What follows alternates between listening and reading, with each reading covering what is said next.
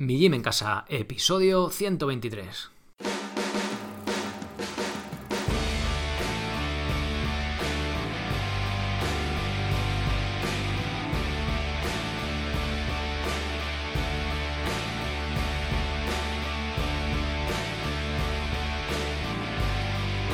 Muy buenos días a todos, soy Sergio Catalán de mijimencasa.com y os doy la bienvenida a un nuevo episodio del podcast de Mi Gym en Casa, el programa, la radio donde hablamos de entrenamiento y de alimentación desde un punto de vista diferente e independiente.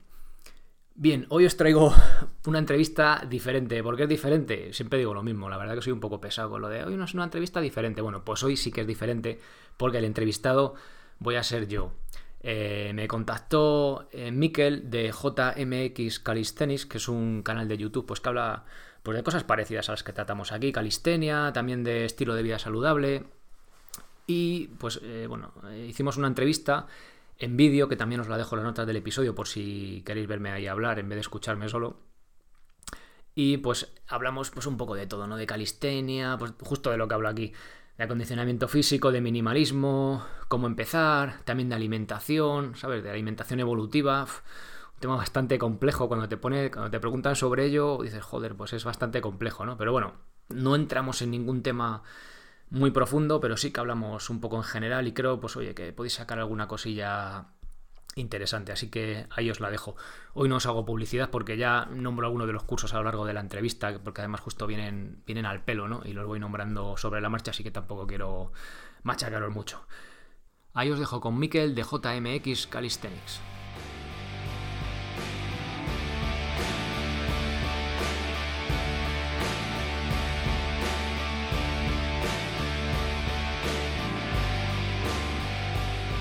Bueno, muy buenas, Sergio Catalán, bienvenido a JMX Calisthenics, bienvenido al programa de podcast Calistenia y Findes, para los que estéis escuchando este programa por, el, por la plataforma de podcast.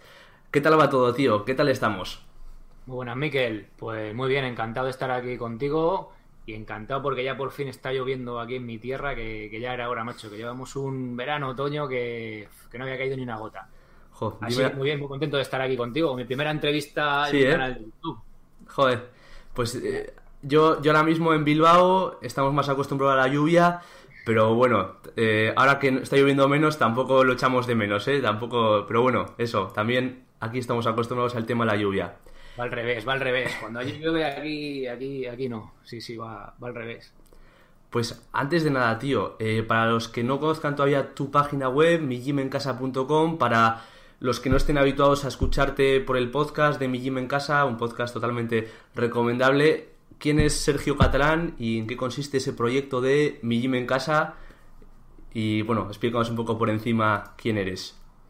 Bueno, pues yo soy un tío inquieto, ¿no? Que, me gusta todo esto del ejercicio, de la alimentación, al final de la salud. Y creé el proyecto este de mijimencasa.com, que es una web, bueno, pues que ahí tenéis cursos para aprender ejercicios, la técnica, planificación y demás.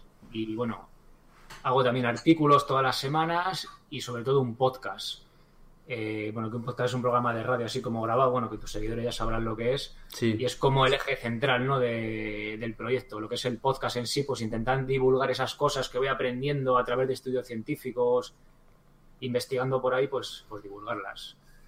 Y pues, prácticamente ese es el proyecto. Y eh, vale, pues eh, yo he leído un poco sobre, sobre ti y he estado estos días pues leyendo un poco tu página web y tenemos bastantes cosas en común porque tú también, al igual que yo, eh, primero entrenabas eh, en, pues, con pesas o con cargas externas. Primero empezaste en el mundo pues, del gimnasio más tradicional. Y llegó un día, no sé, nos, explícanos cómo fue un poco ese, ese día o ese cambio, pero en un momento dado tú cambias y empiezas a entrenar eh, calistenia o empiezas a entrenar con tu propio peso corporal. ¿Cómo fue ese cambio? ¿Por qué? En fin, bueno, eh, coméntanos un poco el porqué de este cambio o el porqué de este, de este suceso en tu vida. Bueno, a ver, yo he entrenado desde chavalín hacía atletismo, luego triatlón, luego ya pasé a prepararme la oposición de bombero, que es del, realmente de lo que trabajo. Mi trabajo es el bombero. Y ahí empecé a tocar los hierros, digamos, ¿no? Al, precio de banca, sobre todo. Luego ya cuando aprobé, pues pasé un poco a hacer trabajo de fuerza, más peso muerto, sentadilla, y era una mala planificación, que en una mala técnica bastante lineal, intentando buscar siempre forzar y tal, y también una mala compensación de ejercicios, o digamos que cuando sobrecargas mucho la zona lumbar y esa zona, vamos, movilidad de cadera y tal, cuando la comprometes, la sobrecargas con ese trabajo, eh, si luego no lo compensas con una movilidad adecuada, pues se juntan dos cosas que, pues, que acaban en molestia, ¿no? Yo estuve siempre, siempre tenía molestias en la lumbar, no llega a tener ninguna lesión seria. Y bueno, pues acabé dejando los hierros, digamos, y me pasé más a la calistenia, que bueno, que tampoco lo había dejado realmente nunca, ¿no? Con la llegada hasta del CrossFit y tal, pues empezó lo del pino, eh, lo de las anillas, todas estas cosas, pues y me pasé y me pasé a eso no no porque realmente las pesas sean malas sino que yo lo planifiqué en su día pues no de la mejor forma correcta y no supe compensar con ejercicios de movilidad pues esa sobrecarga o esa falta de movilidad no que me provocaba pues esos ejercicios no y, de ahí pasé a la calistenia y bueno llevo así ya con la calistenia pues no sé qué decirte cuatro o cinco años y contento, ya te digo, haciendo este tipo pues más sencillo, no te hace falta menos material y también tiene más la gracia, pues ejercicios del pino, subir la cuerda, este tipo de ejercicios pues que son más, no sé, que me molan más, ¿no? Pues eh, exactamente, yo me, pareció, me pasó algo parecido. Yo hice también eh, triatlón, yo estuve haciendo ante muchos años así ejercicio de, de, resistencia y luego pues empecé en el gimnasio y lo típico, ves calistenia, ves un día pasas por el parque de barras y ves ahí la gente haciendo pues opinos y cosas ahí en la barra y dices, guau, yo quiero hacer esto, ¿no? Y, yo llevo un poco menos de tiempo, llevo dos añitos, eh, dos añitos intensos, pero, pero llevo menos tiempo que tú. Entonces, vale, nos queda claro este tema y entonces, en tu caso concreto, como eh, cuando pasaste del entrenamiento de gimnasio a la calistenia, por ejemplo, esas personas que nos estén escuchando que, que pues están dudando todavía si pasarse al del gimnasio a la calistenia, aunque muchas cosas están, son en común, porque hay muchos ejercicios que son pues eso, los mismos, ¿no? Como dominadas, fondos, pero pues para estas personas que igual eh, estén ahí, todavía en duda de, si pasarse o no y, quieran pasarse, que, pues, ¿cómo le recomendarías tú ese, ese cambio o por qué, hacia qué ejercicios básicos les dirigirías para realizar pues, en sus nuevos entrenamientos con peso corporal? ¿Cómo, pues, ¿Cómo sueles llevar tú este asunto con la gente que te pregunta que viene el gimnasio y demás? A ver, eh, a ver, ¿cómo que ¿Qué, te puedo decir? a ver, esto no se trata de tampoco de decir un bando, el que hace gimnasio y el que hace calistenia, ¿no? Como es mejor la calistenia que el gimnasio. A ver, no. Lo mejor yo creo que es lo que te guste. O sea, si a uno le gusta hacer, yo que sé, natación, pues, pues que hagas natación, ¿no? O que se gusta hacer hierros, o sea, levantar pesas en el gimnasio, pesas, el que le guste calistenia. Se trata siempre de hacer lo que te guste, porque si no, no vas a tener continuidad y vas a dejarlo y ya pues la hemos fastidiado, ¿no? Que no quita pues que a lo mejor ciertos ciertos deportes eh, necesiten compensar cierto, ciertos ciertos factores o ciertas cosas que se tocan, ¿no?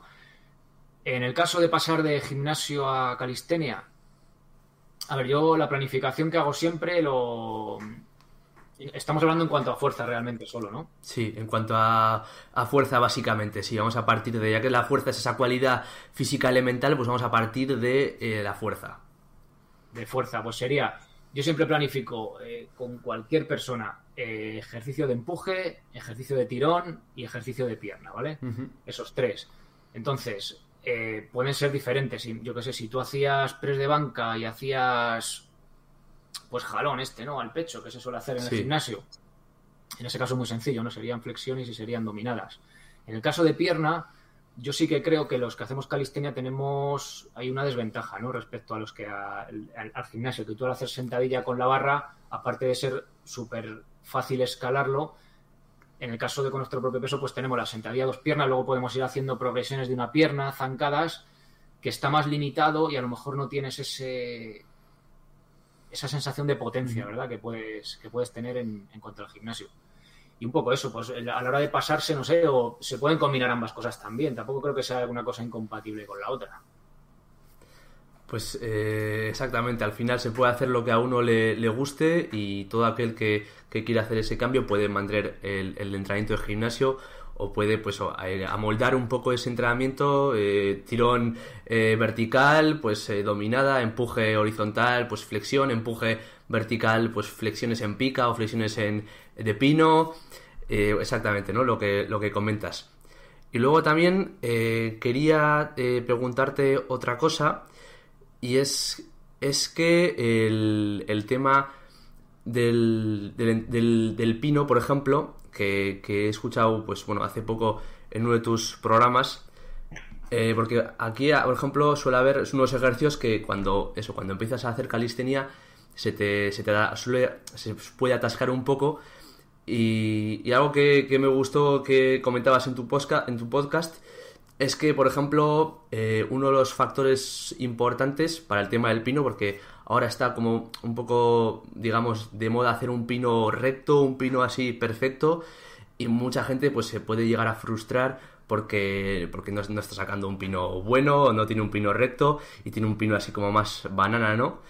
Y entonces, bueno, eh, tú, por ejemplo, a todas estas personas que todavía no tengan un pino recto, pero que tengan ya un pino banana, por ejemplo, o que estén ahí con ese pino banana, que no sepan si seguir con ese pino banana o pasar a, trabajar solo la flexibilidad o factores como la movilidad, eh, ¿qué les, ¿Qué directrices les podrías dar? Porque hablabas, por ejemplo, en uno de tus programas de que hay un factor importante que es como la motivación, el pasarlo bien con, los ejercicios, y en este caso concreto del pino banana, que parece que es ahora mismo uno de los de estos ejercicios que solo vale hacerlo perfecto, y muchas veces lo perfecto es enemigo de lo bueno, ¿no? ¿Cómo eh, tratas tú este aspecto en concreto del pino banana, pino recto, en fin, ya, ya me entiendes? Bueno, para empezar, mi pino es más banana que recto, eso es lo primero que tengo que decir. Y mira, el otro día, hace un par de semanas, eh, me estuve grabando porque ya, vamos, me estuve grabando. Ya consigo, hay bastantes días a la semana que consigo un pino de más de 30 segundos ahí en estático. Y dije, coño, voy a grabarme.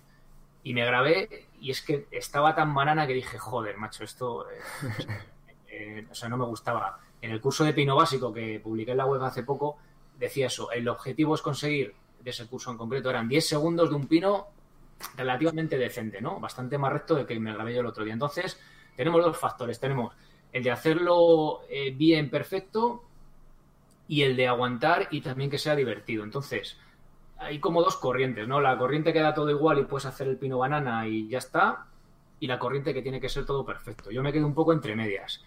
Estuve haciendo una, una, progresión de gymnastic bodies que va un poco en plan gimnasia deportiva durante seis meses y todavía no podías ponerte a hacer el pino, con lo cual acabé bastante frustrado. Digo, esto será lo mejor, pero lo que tú quieras, pero esto no. O sea, aunque sea lo mejor, o te vendan como lo mejor, o yo venda una cosa como lo mejor, sea el que sea, eh, también tienes que adaptarlo a ti y ver si eres capaz de seguirlo, ¿no? Si lo sigues y estás motivado, pues. y vas haciendo, aunque sea pequeños avances, vas por el buen camino, ¿no?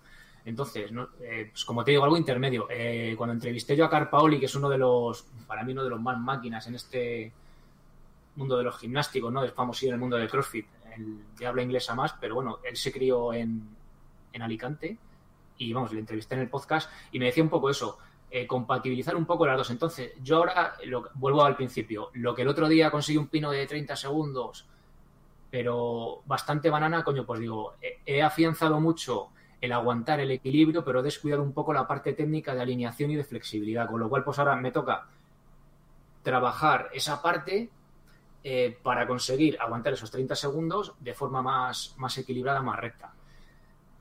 Entonces se trata un poco eso, eh, ir jugando con las dos cosas. Eh, la, primera, la alineación para no. y ese, esa forma recta, para no perder, o sea, para que nos cueste menos y mantener una forma más, más correcta, entre comillas, ¿no? No hay ninguna escuela de pino que diga, no, esto tiene que ser así o así, esto está bien, esto está mal, sino una forma más equilibrada y que al final sea más eficiente y luego también ir buscando conjugar y buscar el equilibrio, ya sea de forma menos correcta, ¿no? Yo creo que es una suma de las dos, lo que, pues lo que, lo que está bien para conseguir un pino recto y a la vez divertirnos por el camino, ¿no? Esa es mi opinión.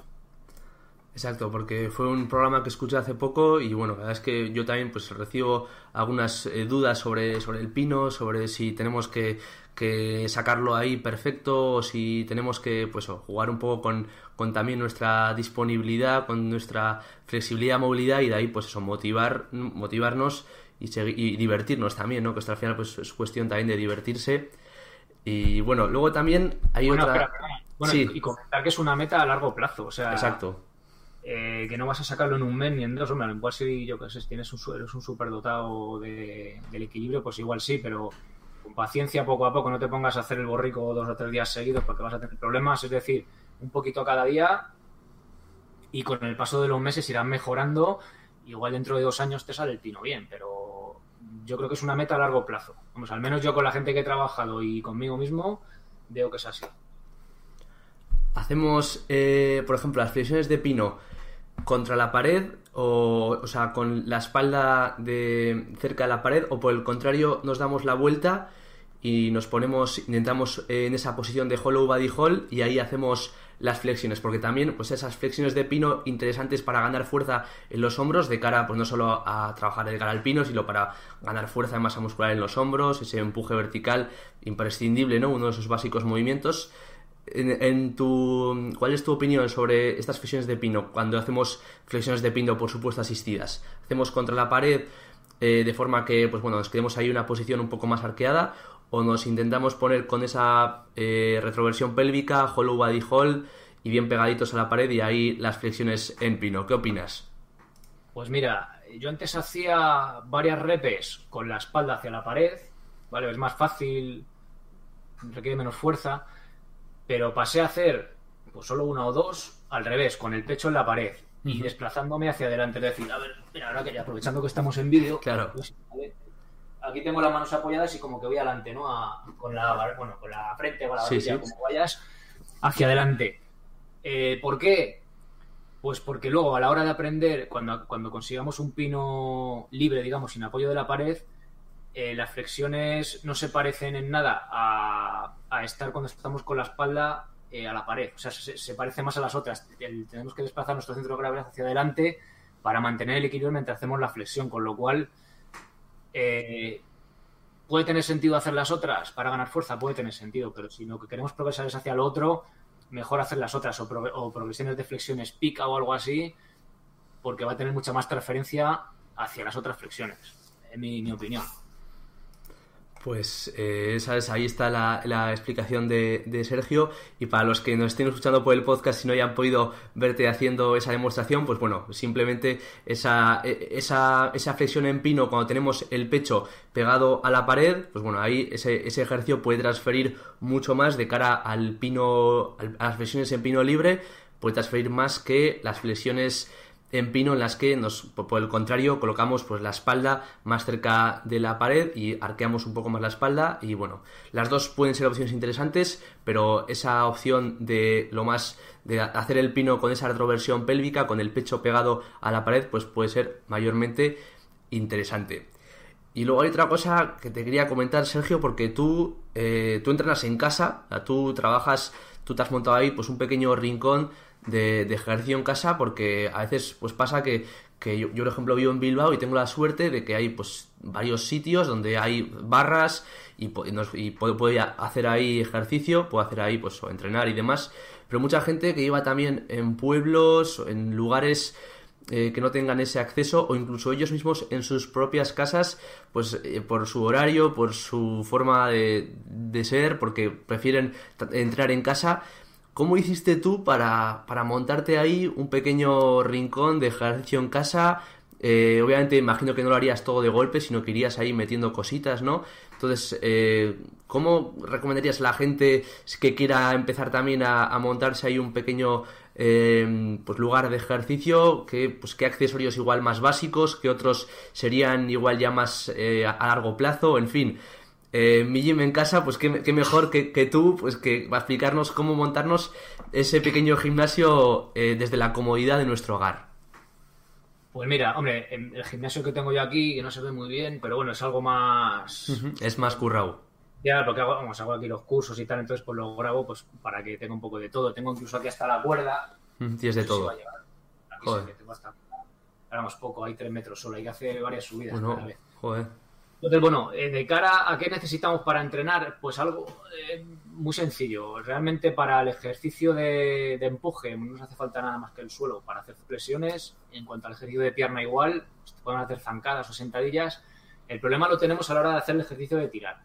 Entonces lo podemos hacer en una mesa que es un poco más cutre, más difícil, podemos romper la mesa y yo creo que merece la pena gastarse una, el dinero en una barra de estas, has pillado de coña que la tenía aquí. Dominadas. O por ahí estas de que tú giras y, se queda en el marco de la puerta, ¿no? Y eso nos va a permitir empezar desde cero a hacer eh, progresiones de remo invertido, que no ni más ni menos, pues que con la barra a la altura de la cintura o del pecho, eh, estirarnos y, y tirar de la barra para llegar con el pecho a ella y luego pues llegar hasta hacer, hasta hacer dominadas, ¿no? Y con eso ya podemos trabajar la fuerza de forma súper completa, eh, pues, pues no de forma infinita voy a decir, pero vamos, que a un nivel más que aceptable de, fuerza que podemos hacer, o sea que no haría falta mucho más. Luego también podemos coger las anillas, por aquí detrás además, que ya sería como el siguiente nivel, ¿no? Pero claro, colgarlas de la barra es un poco más complicado, ya esto viene bien sobre todo cuando trabajamos en el exterior. Si tenemos un árbol, una zona que podemos colgarla, no vale para hacer dominadas y también ejercicios de empuje, aunque son más, complicados, pero también nos valdría, porque lo podemos colgar de cualquier lado. Así que de material básico sería eso, realmente no haría falta mucho más.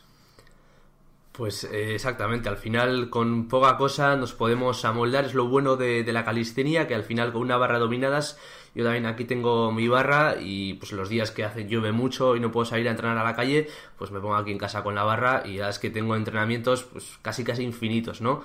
Porque en el suelo puedo hacer también de todo y luego está esa barra para hacerlo pues esos ejercicios de, tracción y por supuesto las piernas también sentadillas eh, pues todo lo que quieras también se puede hacer desde casa no, no, haría falta mucho más material y luego también Sergio eh, hay una cosa que también te quería preguntar, porque tú también en tu podcast, porque tu podcast es, digamos, así como multidisciplinar, ¿no? Trabajas un montón de temas, entrenamiento con peso corporal, eh, ejercicio cardiorrespiratorio, tratas mucho también la alimentación, pues esos factores son importantes, ¿no? Tener un, poco en cuenta todos estos eh, ámbitos.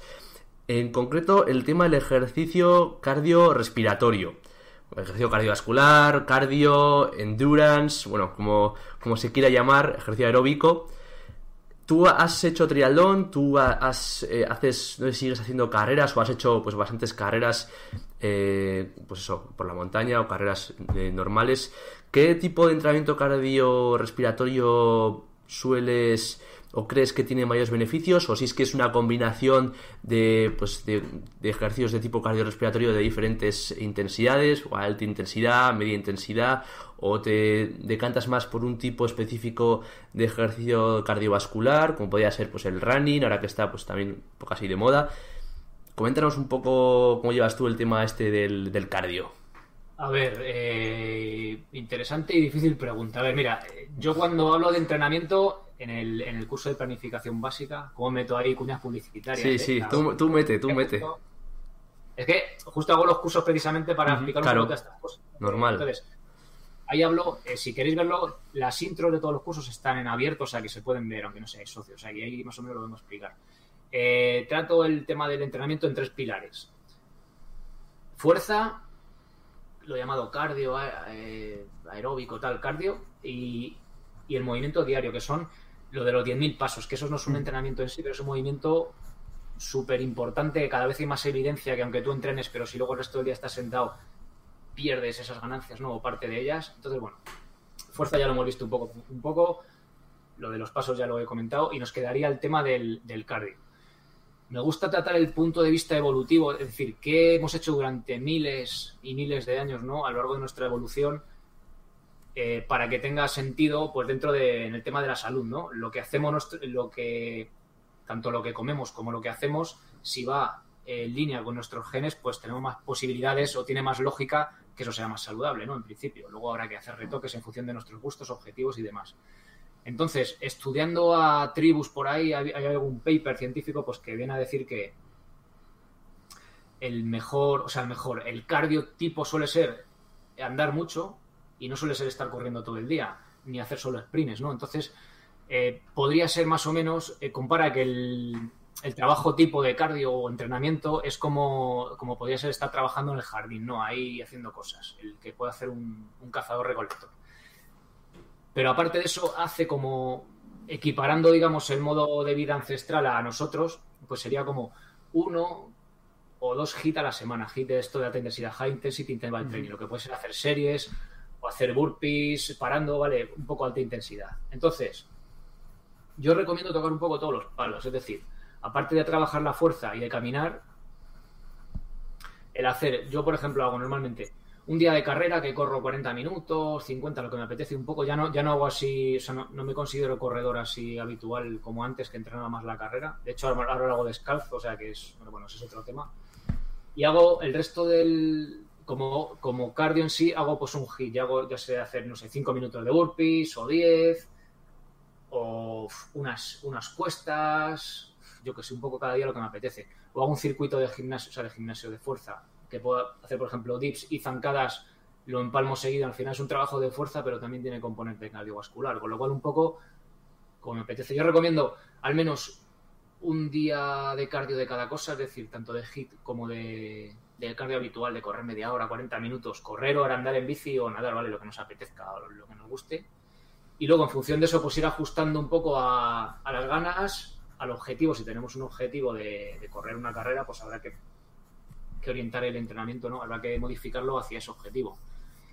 Y esa es un poco la visión del cardio que, yo tengo. O sea, vamos a recapitular, que lo he apuntado aquí. Eso, para, un poco, para, una persona, una persona eso, que, que, igual no tenga un objetivo de carrera, de, hombre, una persona que sí que tenga que ir a correr una maratón, pues obviamente tendrá que meterle caña a la carrera, ¿no? Pero una persona que, bueno, pues que haga ejercicio cardiovascular por tema de salud, porque, bueno, pues porque así lo planifica en su entrenamiento, porque también, pues eso, se quiere beneficiar de esas, pues de esas de esa, oportunidad que nos hace el cardio de gastar pues unas calorías extra de cara pues a una fase pues, en la que quiera perder grasa y demás, pues, composición corporal y demás. Dos hits a la semana, has, comentado, sprints, burpees, circuito de fuerza, cosas así en plan eso, alta intensidad, descansos cortos, imagino. Eh, yo apoyo mucho los sprints, sobre todo sprints en cuesta, 5 o 6 sprints, a 30 segundos, un minuto de descanso entre sprint, es lo que yo suelo comentar en, mis vídeos, pero pues ahí nos, apuntamos esos burpees y luego también esos circuitos de fuerza, alternando igual un ejercicio de fuerza de tren superior y otro de tren inferior, imagino, como has comentado, dips y zancadas. Sí, a ver, yo, yo he dicho sé, por ejemplo, porque yo ahora estoy trabajando, estoy centrando la fuerza en la cuerda, que es un ejercicio de tirón, pues intento equilibrar el resto de la semana pues haciendo, metiendo un circuito de ese tipo para hacer el ejercicio de empuje y el de pierna, ¿sabes? Es un ejemplo de una planificación concreta. Eh, un día, sí, un día o dos de hit. Has comentado el tema de los sprint, a ver, depende de la persona. Tú estás en forma y tal, pues un sprint yeah. guay, pero si es gente que lleva mucho sin correr o que es gente más mayor o que nunca ha hecho ejercicio, simplemente el subir una cuesta a ritmo rápido andando ya supone un estímulo suficiente para considerarlo un hit. El hit, digamos que empieza en el esfuerzo percibido del 80%. Con lo cual, yo empezaría en esas intensidades, por ejemplo, seis series de dos minutos, ¿no? Subiendo la cuesta rápido. Si es una cuesta muy empinada, pues de uno o de lo que sea la cuesta. Pero que el esfuerzo percibido sea del 80% cuando empezamos con el hit y luego ya ir incrementando poco a poco, semana a semana, la intensidad y pues disminuyendo también los tiempos que estamos en esa intensidad, ¿no? Pero siempre empezando por el hit por el 80% y luego ya pues vamos apretando las clavijas, ¿no? Pues ese apunte también, yo me he venido un poco arriba diciendo el tema sprints, porque bueno, pues igual sí que eh, me baso más en, mi experiencia y se me olvida pues que hay gente que, que está empezando en esto y que todavía pues igual no tiene una predilección, una disposición física todavía eh, necesaria como para sprintar. Así que bueno, esos apuntes de Sergio. Y luego has comentado también eh, carrera, o sea, aparte de del ejercicio de alta intensidad, pues esa carrera de 30-40 minutos. Eh, pues o carrera, por ejemplo, a pie, o si nos gusta nadar, pues también se podría nadar, ¿no? Imagino andar en bici, un ejercicio así como de más media intensidad y pues un poco más prolongado en el tiempo, pues 30-40 minutos de esa, de esa, de esa carrera o ese ejercicio de aeróbico de media intensidad. Y has comentado, eh, hay dos puntos que has comentado que te los quería preguntar también, así que te me has adelantado. Eh, el tema del correr descalzo o, con calzado minimalista. ¿Qué es esto? ¿Qué es esto de correr descalzo? Porque yo eh, pues no tengo mucha idea de esto y cuando escucho eh, que hay que correr descalzos porque es lo, lo que nuestro cuerpo así lo está diseñado, porque las zapatillas nos hacen, pues eso, empeorar nuestra, nuestra flexibilidad de tobillo o, predispone a, padecer alguna patología pues tipo fascitis plantar y esas cosas. ¿Qué es esto de correr descalzo? Eh, ¿Cómo, cómo, lo, cómo hacemos esto? de, qué trata esto de, correr descalzo, calzado minimalista? ¿Qué es esto, Sergio? Bueno, a ver, esto es un tema complicado. antes he dicho que, bueno, que siempre lo que hagamos en alimentación de entrenamiento, lo que vaya más en línea con nuestros genes, porque como decía un genetista ruso famoso, que no me es el nombre ahora, que es un nombre un poco complicado, nada tiene sentido en, bio, en biología si no es a la luz de la evolución, ¿no? Pues eh, nosotros venimos de donde venimos y lo que vaya en línea con nuestros genes, pues nos hará que estemos más saludables, ¿no? En general, igual que hay que entrenar, que decías tú, entrenar en casa, pero pudiendo entrenar al sol, afuera, estar más tiempo en la calle, ¿no? Pues todo va en la línea, ¿no? De salud y tal. El tema del calzado, a ver, no es tan relevante, yo creo, como el tema de la alimentación o el tema del entrenamiento, pero sí que el correr con un, eh, con un calzado eh, lo más minimalista posible, ¿vale? Que, que sea el necesario el mínimo, eh, o sea, simplemente que nos, que nos proteja de, las piedras que pueda haber en el suelo, ¿vale? El mínimo. Entonces hace que tengamos un mejor platón de aterrizaje. Es decir, yo con un calzado amortiguado, con drop, que tiene ese taloncillo y es algo de talón y tal, que me amortigua, lo que hago es aterrizar de talón. Es decir, yo cuando piso, apoyo con el talón, luego ya va el pie completo y me impulso. Se producen más fuerzas de impacto en, la propia zancada, ¿vale? Hace así como un gráfico, hace así como un piquito y luego vuelve a subir y baja. Cuando pones a una persona a correr descalza, eh, instintivamente no aterrizamos de talón, sino que aterrizamos de antepío, al menos con el pie plano. Es decir, un, eh, un aterrizaje mucho más suave. Tu cuerpo detecta que está descalzo y dice, coño, me voy a hacer daño. Entonces aterrizo de antepié. Eso hace que la línea de impacto, la curva que se crea, sea mucho más elegante. Es decir, sube suavecita y baja para abajo, ¿vale? Dicho esto, que es la teoría está muy bien, dice, ah, pues todo el mundo a correr descalzo, ¿no? Bueno, pues si te pones a correr descalzo tú, Miquel, o que esté escuchando esto, que ha corrido siempre amortiguado, vas a lesionar, si no el primer día, el segundo y si no el tercero, ¿vale? Y vas a tener una fascitis y te van a doler los sóleos, los gemelos, y vas a decir, este Sergio es un capullo, ¿no? Que me ha vendido aquí esto. Entonces, todo el mundo que hemos empezado a correr minimalistas o descalzos, bueno, todo el mundo, el 99% de la gente, o 95%, me lo estoy inventando la estadística, nos hemos lesionado por exceso de motivación.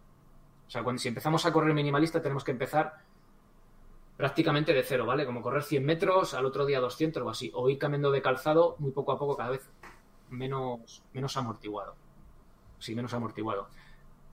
Que nuestros genes esperen correr descalzo no, no significa que podamos correr ya, sino que estamos desadaptados a eso por llevar calzado toda la vida y poco a poco ahora tenemos que empezar a pues a, a volver a recuperarnos, a fortalecer esos pies y a volver a recuperar sensaciones para poder hacerlo de forma segura. Entonces ya os digo, si escucháis esto y os animáis a lo del minimalismo, o te animas tú, Miquel. Yo seguro que me animo. Pues muy poco a poco, ¿vale? O sea, muy, muy poco a poco. Primero andando descalzos por casa, ir cambiando de calzado con el que andamos habitualmente, que nuestros pies se vayan fortaleciendo, que nuestros dedos se vayan abriendo y poco a poco incluyendo la carrera. Pero ya te digo, es, o sea, es muy peligroso, vamos, es lesivo 100% el ponerte de golpe a correr descalzo minimalista al volumen que lo estabas haciendo antes. Entonces, pues eso, tener en cuenta que hay que hacer una adecuada transición en esto del, minimalismo. Y que tampoco yo realmente soy igual de lento cuando corría que con zapatillas. Bueno, incluso más lento si voy por, por el campo porque no tienes esa protección. Yo ahora mismo corro descalzo también por, por caminos. Depende del camino, puedes ir a la casi a la misma velocidad o tienes que ir ralentizándote, es una cosa obvia, pero bueno, ya depende de lo que busques. ¿no?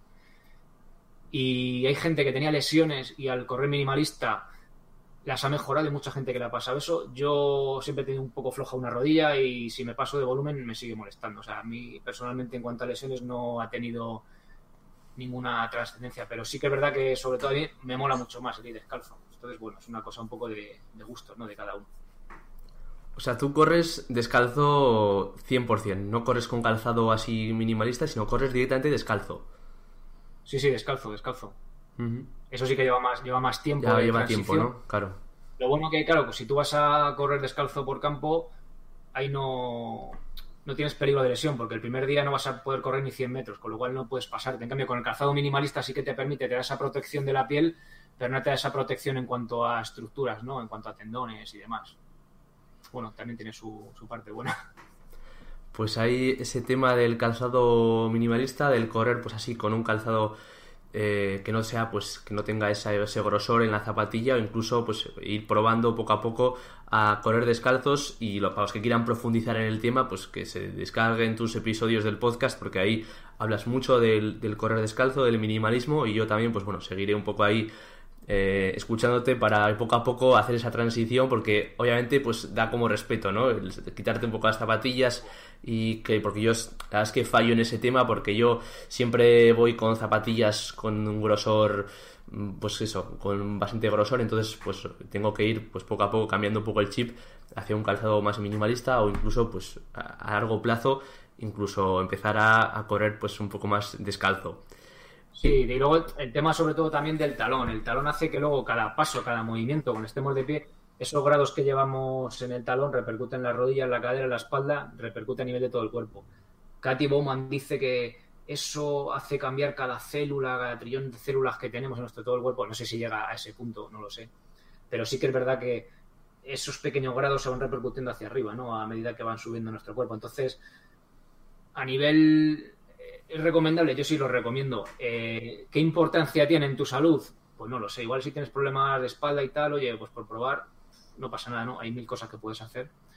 Pero no sé hasta qué punto es decir, es que con esto, esto es la panacea, ni mucho menos. Pero es un paso más hacia pues algo más saludable, ¿no? Un poco mejor, mejor para el cuerpo.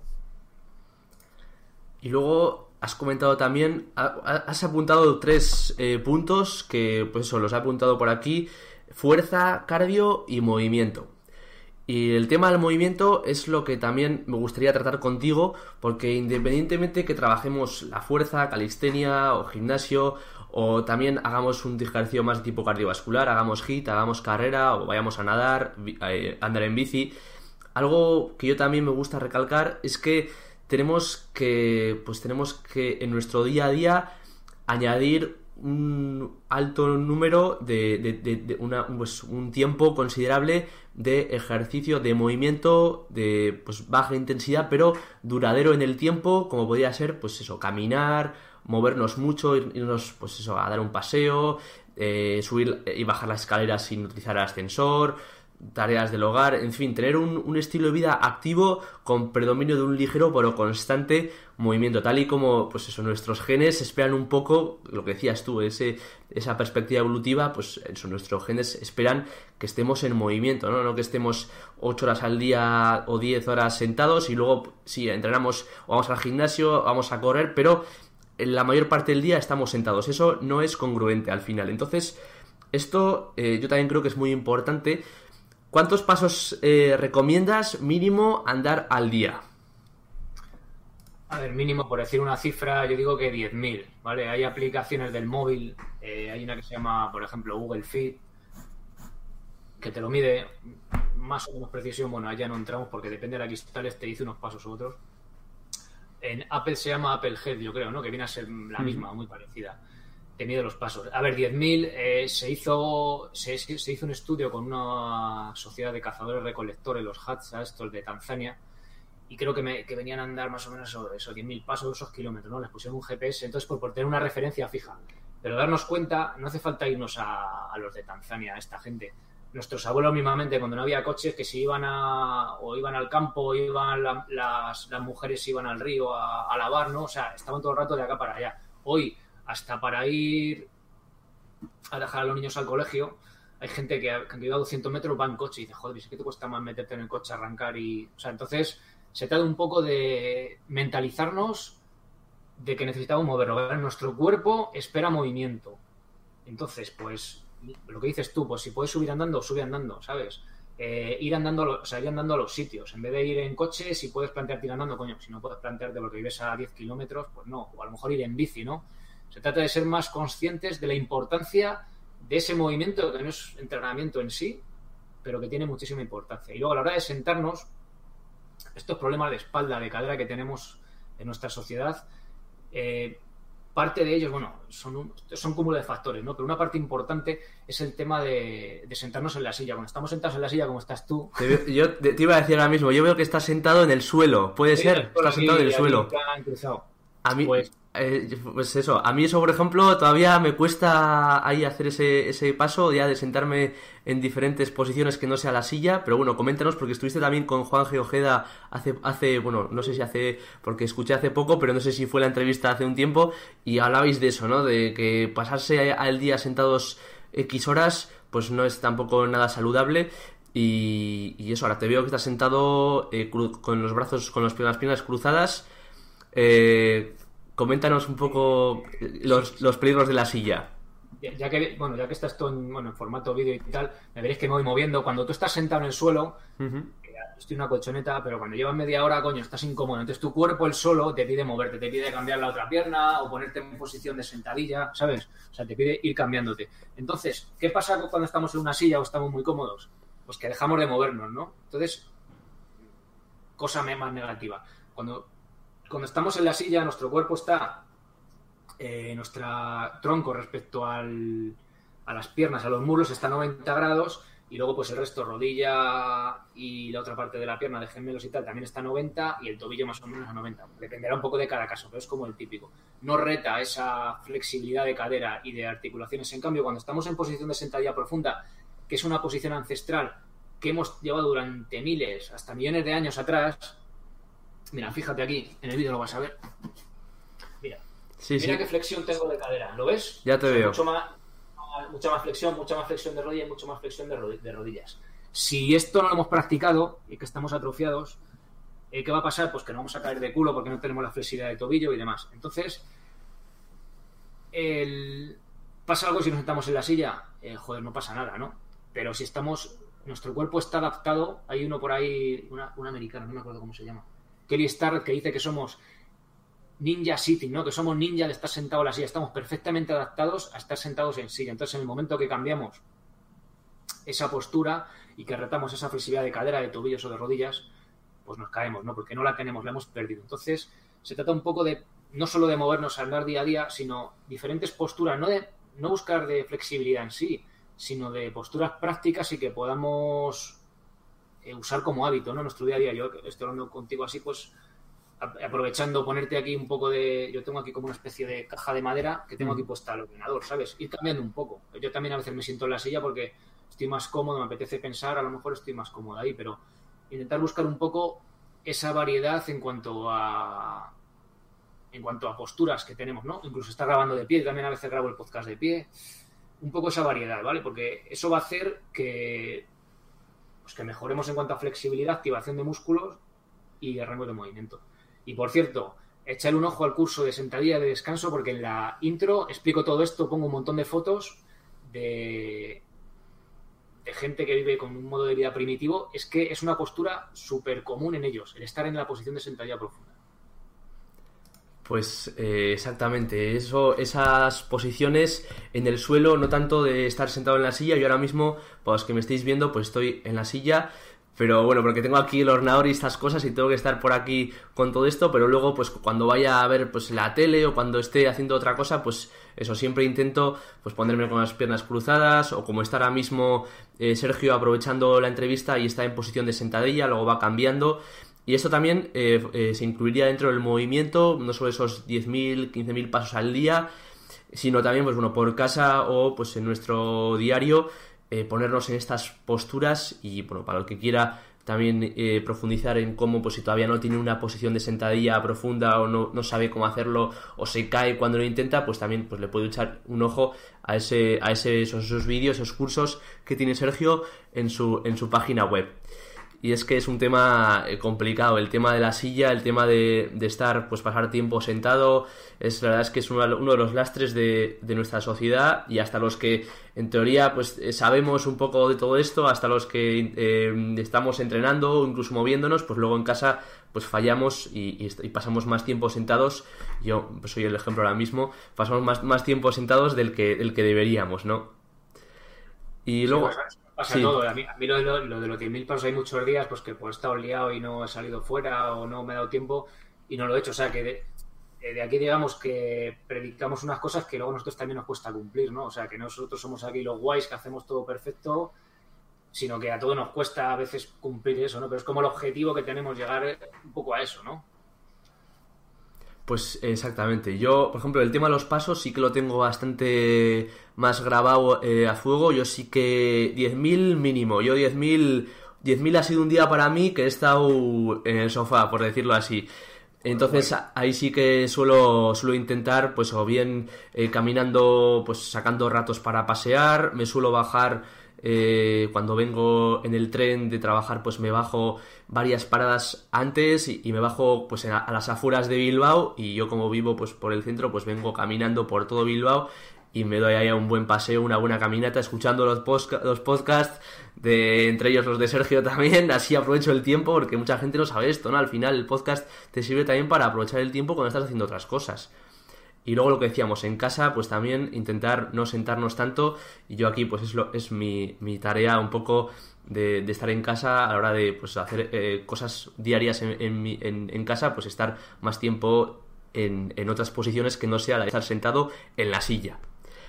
Y bueno, Sergio, también otra cosa, otro, otro asunto, cambiando de tercio totalmente, alimentación, nutrición, eh, pues eh, es otro de los puntos que tocas en, en, tu, en tu podcast, es la, alimentación es otro, otro de los palos que es necesario, porque mucha gente, bueno, piensa que no, yo ya entreno, yo hago ejercicio, hago calistenia y entonces ya puedo comer lo que quiera, ¿no? O ya juego a fútbol, ya pues soy muy activo y, ya pues la, alimentación pues bueno pues puedo comer lo que, lo que me dé la gana que ya estoy cumpliendo el, tema del ejercicio y nada más lejos de la realidad. Al final la alimentación es un, es un punto importante. Hablas tú mucho de la alimentación basada en la evolución. Eso como obviamente veo que, no solo la alimentación, sino que te basas mucho en lo que es pues, la perspectiva evolutiva pero no te gusta tampoco caer en la etiqueta paleo porque, bueno, pues también puede generar ahí un poco confusiones o incluso pues podemos caer en dogmas, ¿no? El estilo, la alimentación paleo que ahora pues está también de moda.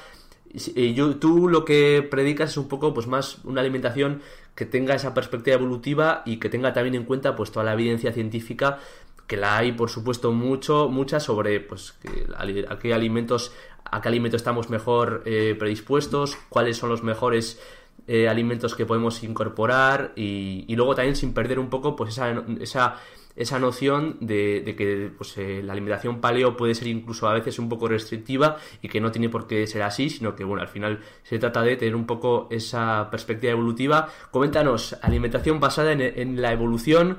Sergio, háblanos un poco de este tema. Uf. Uf, ¿qué te cuento? Esto haría para otro programa, pero bueno, un poco así. Esto haría para 20 programas. Haría para así, normal, sí, sí, sí. Eh, bueno, a ver, el tema que has dicho de la etiqueta paleo y tal, si yo empecé con. Hablo de la dieta paleo y tal. Y luego resulta que a medida que vas aprendiendo, que vas leyendo y que vas aprendiendo pues semana a semana un montón de cosas, ¿no? Vas un poco cambiando tu punto de vista. Y la dieta paleo, esta, esta etiqueta viene de Loren Corden, de cuando escribió la dieta paleolítica, bueno, en español, hace, pues hace ya 20 años o así, yo creo y decía que los tubérculos que no eran paleolíticos, que bueno, que no estaban en la dieta paleolítica, ¿no? Eh, sabemos que hay poblaciones, a ver, la, forma de estudiar que comíamos en bueno, el paleolítico va desde que el Homo habilis hace unos 2 millones de años fabricó la primera herramienta de piedra hasta que empezó la agricultura en el neolítico hace unos 10.000 años, ¿vale? 10.000, 30.000, 5.000, yo qué sé, un poco a ojo, ¿vale? Esto es un poco ambiguo. Eh, digamos que llevamos todo ese tiempo eh, alimentándonos de una manera y a raíz del neolítico de, hace 10.000 años más o menos, ya incluimos los cereales y los lácteos en nuestra alimentación, ¿vale? Y desde hace, no sé, 50 años ya, ya hemos incluido también la comida basura, que es como la siguiente vuelta de tuerca. Aunque estamos más adaptados a la comida del paleolítico, que por, bueno, eh, bueno, me he ido un poco por las ramas, perdona. antes de eso, comentaba lo de, lo de Loren en la etiqueta. Se decía que lo paleo, que no es, que los tubérculos no son paleo, ¿no? Que esas raíces no son. En nuestro paso de antes de comer carne, cuando éramos, cuando digamos que éramos simios y nos bajábamos de los árboles, que éramos australopithecus, bueno, esto éramos un poco así ambiguo, eh, nuestro alimento eran los tubérculos, ¿vale? Almidones, raíces tipo patata, que no fueran patatas de aquella época, con lo cual estamos adaptados a, a comer almidones. A raíz de ahí eh, llegó el Homo habilis, que fue el que empezó a, con una herramienta a poder partir un cráneo de una cebra que había cazado un león y comerse el cerebro y empezar a carroñar y luego empezar a, a ser nuestros cazadores y a evolucionar y demás. Con lo cual, con eso, teniendo eso y teniendo que, por ejemplo, los habitantes de Kitaba, que es una población que a día de hoy vive, que se ha estudiado mucho sobre ella, sobre todo Staffan Lindeberg, vio que consumían gran parte de carbohidratos y de una variedad de patata, pues como la que puede ser, el 70% consumen de carbohidratos de una variedad, pues lo que puede ser parecido a una patata, ¿no? Que podemos encontrar. Con lo cual, con esas dos cosas, eh, lo de decir que la que los tubérculos pues no tienen cabida a una dieta alta, entre comillas, en, de carbohidratos en la dieta paleo, pues para mí no tiene, no tiene mucho sentido, ¿no? Entonces, bueno, por eso lo de la etiqueta esta paleo, que aún así, que lo que engloba esta etiqueta es que las etiquetas, coño, pues son etiquetas, ¿no? Y bueno, pues eh, mola la etiqueta, pero bueno, sin caer tampoco en dogmas en ese sentido, ¿no? Como tú comentabas. Entonces, bueno, eso me lía un poco, me un poco por la rama. Eh, bueno, ¿qué, ¿qué espera nuestros genes? Pues pues no sabemos ¿no? qué genes tenemos cada uno. De hecho, los europeos estamos mucho más adaptados a cereales y lácteos que, por ejemplo, americanos, ¿vale? Gente que lleva menos tiempo adaptado a esos, a, esos, a esos alimentos, que son más insulino, más, que estimulan más la insulina, digamos. Entonces, bueno, eh, simplificando un poco, que aunque entrenemos podemos comer mal, pues podemos comer mal, pero estamos cogiendo papeletas para en el futuro, a medio o largo plazo, pues tener problemas, ¿no? De diabetes, obesidad y demás. Que el ejercicio es un, una herramienta a favor, ¿vale? Que nos va a evitar muchas cosas, sí. Pero también lo otro nos va a perjudicar, con lo cual empieza un juego ahí un poco aleatorio que no sabemos, son papeletas en un sentido y papeletas en otro, ¿no? No sabemos realmente cuánto nos va a, a perjudicar ni se nos va a perjudicar pero son papeletas en ese sentido, ¿no? Entonces es un poco, es un poco la idea. No sé si te aclarado algo o te he liado más, pero...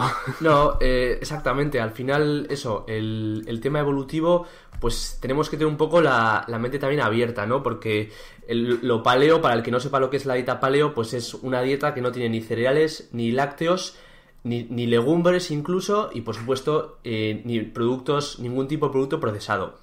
Y yo he sido muy paleoestricto. Yo hace dos años también empecé un poco a seguir esto, este tipo de, alimentación. Y yo he sido, por ejemplo, yo muy paleoestricto. Y yo, por ejemplo, al principio, ojo, pues hinchaba carne, lo típico, ¿no? Eh, pues, no probaba la leche, no probaba ningún cereal prácticamente, todo verdura, todo fruta, todo carne y pescado.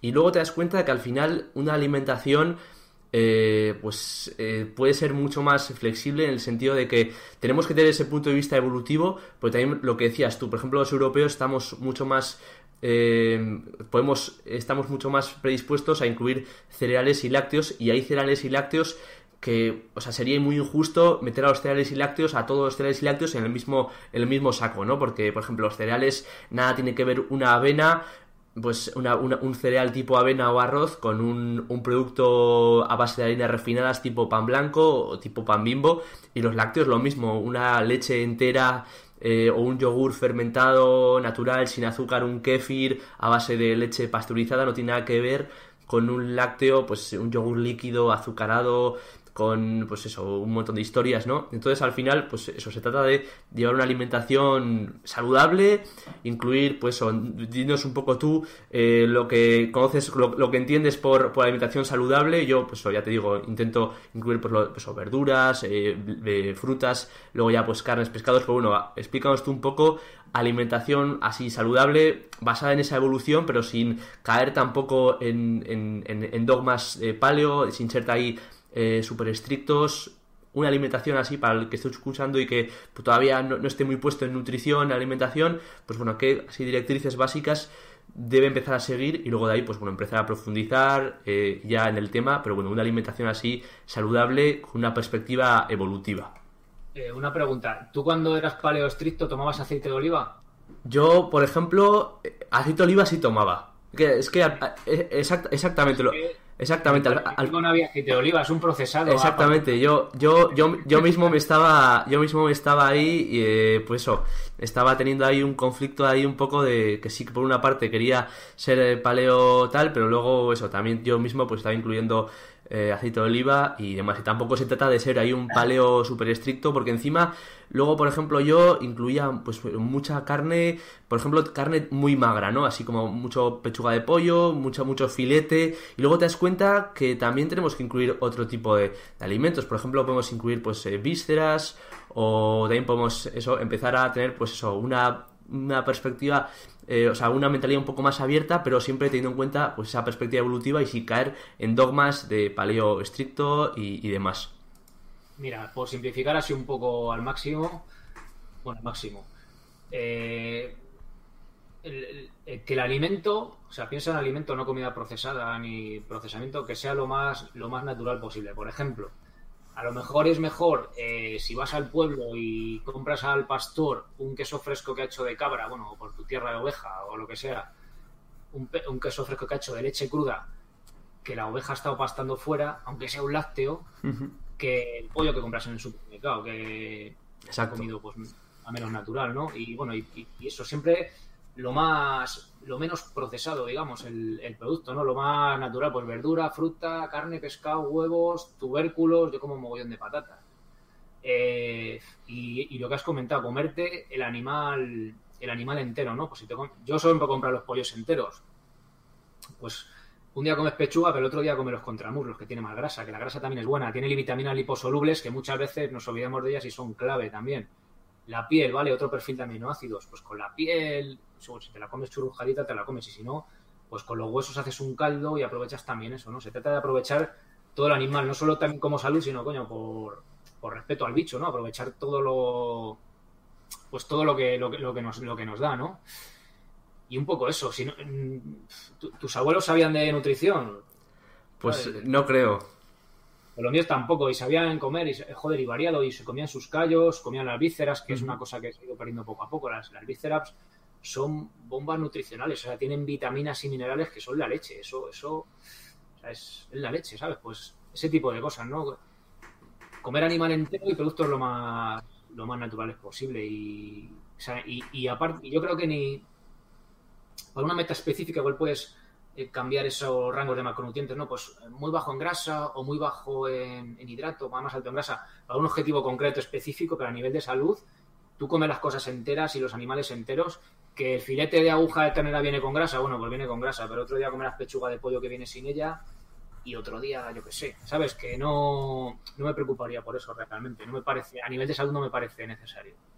Salvo que haya una patología, un objetivo concreto, que quieras buscar una, una relación de macros, digamos, pues específica, ¿no? Pues exactamente, al final tener un, poco ese, ese tema de tener incluir alimentos saludables más que centrarse pues tanto en macros o más que incluso que ser ahí un paleo estricto o pues, una persona así como que está pues quitándose algunos alimentos, pues bueno, tener en cuenta que lo importante es que el alimento sea comida real, que, que pues, es lo mínimamente procesado posible, eh, al final pues eso, quitarnos un poco la porquería del supermercado y, luego incluir, pues si podemos, si queremos incluir cereales, lácteos, legumbres, que son esos alimentos que no son tan paleo, pues también se pueden incluir siempre y cuando sean, pues, eh, pues que vengan de una fuente de calidad y lo mismo con el tema del animal, incluir pues eso, no solo eh, pechuga o filete, sino también pues todas las partes, comernos todo el animal, como ha dicho Sergio, y por supuesto también esa base de verduras, frutas, eh, imprescindible. Y bueno, y, bueno, y, bueno, y, aparte de, hacer la puntualización, yo no soy nutricionista, yo voy contando todo lo que voy leyendo, aprendiendo, leyendo muchísimo, estudio, poblaciones, tal, lo intento transmitir, pero si hay un problema o queremos buscar algo específico, pues eh, buscar la ayuda de un nutricionista, ¿no? Que para eso pues está bien formado en teoría y nos va a ayudar, ¿no? Pues eh, exactamente.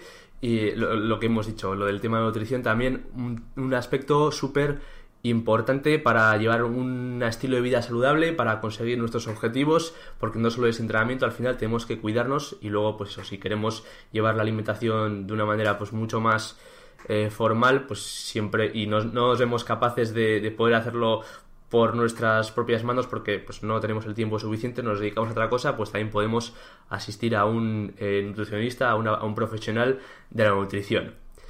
Y bueno, eh, pues eh, también, Sergio, para ir terminando, porque mucha gente seguramente eh, por ejemplo, no, sepa, no, porque igual eh, pues, está más por YouTube, no conoce tanto, no está tanto por el podcast y no te conoce todavía, pero el, libro de Yeray, el libro de, guía de calistenia y street workout, pues eh, para muchos que no lo sabrán, pues tú también tuviste tu papel en ese libro, porque yo, por ejemplo, pensaba que ese libro lo había escrito Yeray y luego, pues cuando conocí tu podcast, ahí ya me di cuenta de que tú también habías tenido un papel en, ese libro. ¿Cuál fue un poco tu papel en el libro de la guía de calistenia, la guía de calistenia de, Street Workout que, escribiste con Jerai? ¿Cuál fue un poco, pues eso, ese, ese aporte tuyo en ese libro? el libro, el libro lo escribió Geray, yo escribí el prólogo a modo de introducción y sobre todo el papel así ha sido hacer los dibujillos, eso, ¿no? De doscientos y pico dibujos ahí de muñecos, que la verdad que es un curro bastante... Que no es poco, ¿eh? Que no es poco sí, sí, llevó bastante, bastante curro. Además era como, pero Riera, ¿y esto qué es? Las flexiones no sé qué, pero claro, yo hago calistenia, pero lo de street workout, pues como que ya buscan el tema de acrobacias y Freestyle y demás. pero esto de tantos grados, claro, hacer el muñeco, la verdad que llevo un curro que no veas y parece muy sencillo, son así como monigotes, pero digitalizarlo y tal, pues la verdad que llevo un curro que, que no veas. Sí, un poco darle forma y tal, el tema de la web y todo eso, pues bueno, fuimos echándonos una mano uno al otro pues ahí también, eso, el tema del, del libro, que pues eso, muchos igual eh, piensan que solo fue papel de Yeray, pero también tú tuviste ese, ese papel también importante del curro de los dibujos y de ofrecer también un poco de, de echar ahí una mano y es un libro que también, pues para el que quiera tenga más quiera más información sobre el libro, pues también lo dejaré en la descripción porque es uno, de los libros ahora mismo referencia en cuanto a su entrenamiento con peso corporal, calistenia, street workout, el libro de Geray en combinación también contigo, con Sergio Catalán, guía de calistenia y street workout.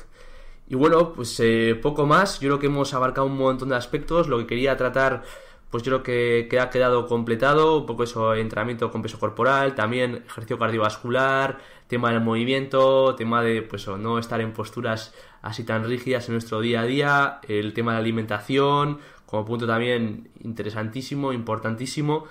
¿Dónde pueden encontrarte aquellos que no te conozcan? Eh, ¿Dónde pueden encontrarse los cursos que has comentado? Eh, los podcasts de los que hemos estado hablando? Eh, todo este asunto que llevas ahora mismo tú por tu cuenta, el proyecto de Mi Gym en casa. ¿Cómo puede la gente encontrarte o dónde, dónde, cuáles son tus coordenadas? Pues mira, para la gente que te sigue en YouTube, que son tu, bueno, tu principal, tus principales seguidores, yo también tengo un canal que lo abrí hace tiempo, pero lo tenía ahí muerto, que no, ponía nada, puse al principio los podcasts y bueno, como era solo audio, pues lo dejé de poner. Y he puesto desde hace bien poquito los, que te comentaba, las primeras lecciones de los cursos, de todos los cursos están ahí. O sea que en el canal de YouTube lo tenéis de mijimencasa.com. Eh, acabo de subir ese material hace bien poco, hace un par de semanas. Y luego pues en la web, en mijimencasa.com, ahí tenéis los cursos, podéis haceros socios para acceder al contenido de los cursos. Y los podcasts, pues no sé, en el, en la aplicación que tengáis de podcast buscáis mi gym en casa y ahí os aparecerá. En, iTunes o en iVoox, imagino.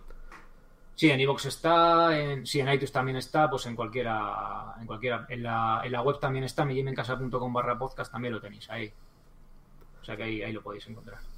Muy bien, pues eh, ahí están esos esas eh, coordenadas de Sergio, mijimencasa.com. No sabía que habías, eh, estabas también en YouTube, así que bueno, yo también pues andaré también al tanto de tus futuros vídeos en, en, YouTube y luego el podcast de Mi Gym en Casa a través de las plataformas iTunes para Apple, Evox para Android. Pues Sergio, con esto yo creo que es suficiente. Ya hemos estado un ratillo hablando y imagino que tendrás también tus cosas que hacer. Así que, pues nada, muy agradecido porque hayas podido venir aquí a JMX Calisthenics, porque hayas venido al programa Calisthenics Fitness, para los que estén escuchando por el podcast. Y pues nada, cuídate mucho, nos seguimos en contacto, que vaya todo bien y un fuerte abrazo. Nada, muchas gracias a ti, Miquel. Pues que vaya todo bien, venga, un abrazo. Hasta luego. Hasta luego.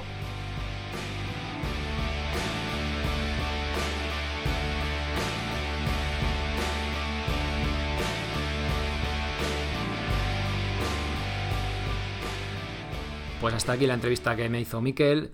Espero que os haya resultado interesante. Y nada más, nos escuchamos el próximo episodio. Muchas gracias por esas valoraciones de 5 estrellas en iTunes, esos me gusta y comentarios en iBox. Gracias por compartir el podcast. Oye, escucha este podcast o este episodio que es muy interesante. Y nada más, muchas gracias por apuntaros a los cursos y por estar ahí escuchando episodio tras episodio. Pasad muy buena semana y sed felices. Adiós.